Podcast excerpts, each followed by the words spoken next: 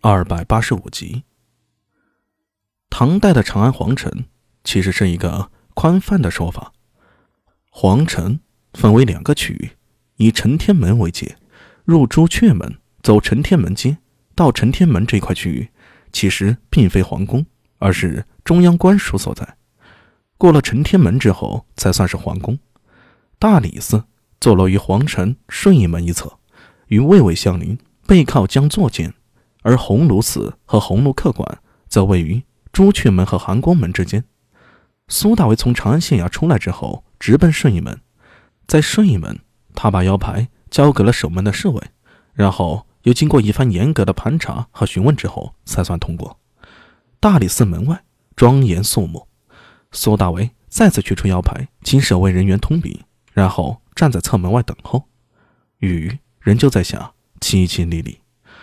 顺义门道行人稀少，不时可以看到全副武装的侍卫兵马从街道上走过。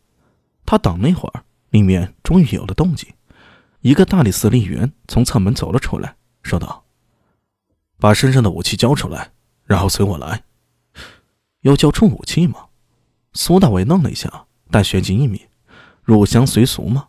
这大理寺好歹也是最高法院一样的存在，规矩多，守卫森严，也在情理之中。”他把横刀交出去，然后示意身上也没有武器。呃，这是什么？那吏员指着苏大伟手臂上的降魔杵，蹙眉问道：“哦，前两个月不是诡异暴动吗？之后家母在大慈恩寺求来的护身符，让我随身携带。”护身符吗？丽媛看了一眼，点了点头，也没有为难苏大伟。身上带个护身符也正常。再说这降魔杵看上去虽然大了一些，但似乎没有什么杀伤力啊。苏大为暗自松了口气，忙跟着那李元往里走。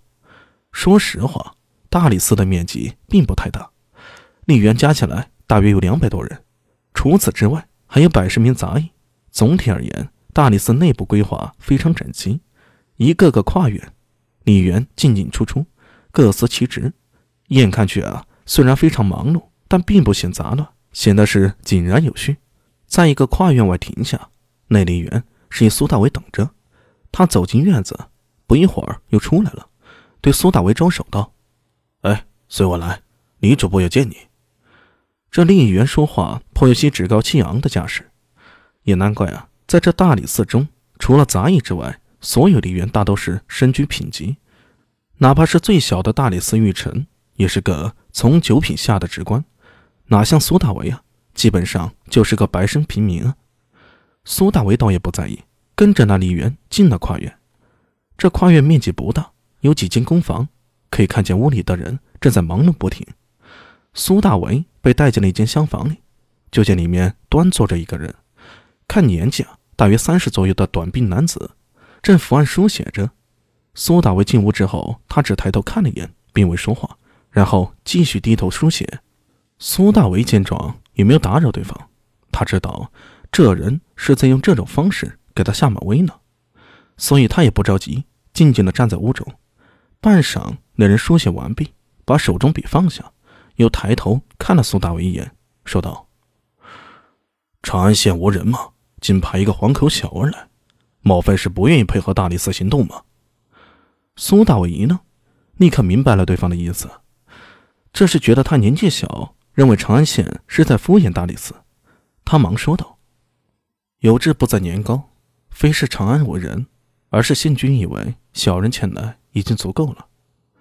他可不是中二少年，上去怼一句‘三十年河东，三十年河西，莫欺少年穷’之类的话语。”苏大威可以肯定，如果他真的这么说了，不定对方会立刻发作，把他赶出大理寺。他此次前来是想弄清楚金德秀之死的原因，在没有弄清楚之前，苏大为可不会轻易的离开这里。那主簿也愣了一下，旋即笑了：“ 好大的口气呀！”他站起身来说道：“不过既然来了，那就随我走吧，我倒要看看。”裴军手下究竟有何才干？去哪里啊？去县城，随我走一趟。说完，他也不理会苏大为，径自走出了房间。苏大为不敢怠慢，忙跟在主簿身后。那主簿在大理寺门口的旧房前停了下来，早有杂役牵了两匹马等候着。他接过其中一匹马的缰绳，然后又扭头打量苏大伟两眼：“会骑马吗？”“会。”“领回兵器，随我出发。”说着，他就牵着马往外走。苏大伟不敢怠慢，忙一路小跑到了大理寺侧门的门房里，把横刀取了回来。他返回旧房，牵住了另一匹马的缰绳，往大理寺门外走去。主簿早已在门口等着，见苏大伟出来了，他突然取下一块青铜打造的腰牌，丢给了苏大伟：“这是大理寺通行令牌，以后凭牌进出。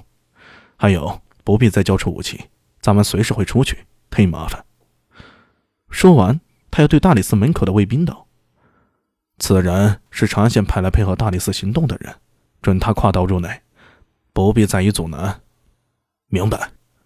卫兵立刻点头答应。主簿披上了蓑衣，牵马往顺义门走。苏大伟也不敢怠慢，披上蓑衣，牵马随后。两人一前一后的出了顺义门，在顺义门外上了马，然后催马就走。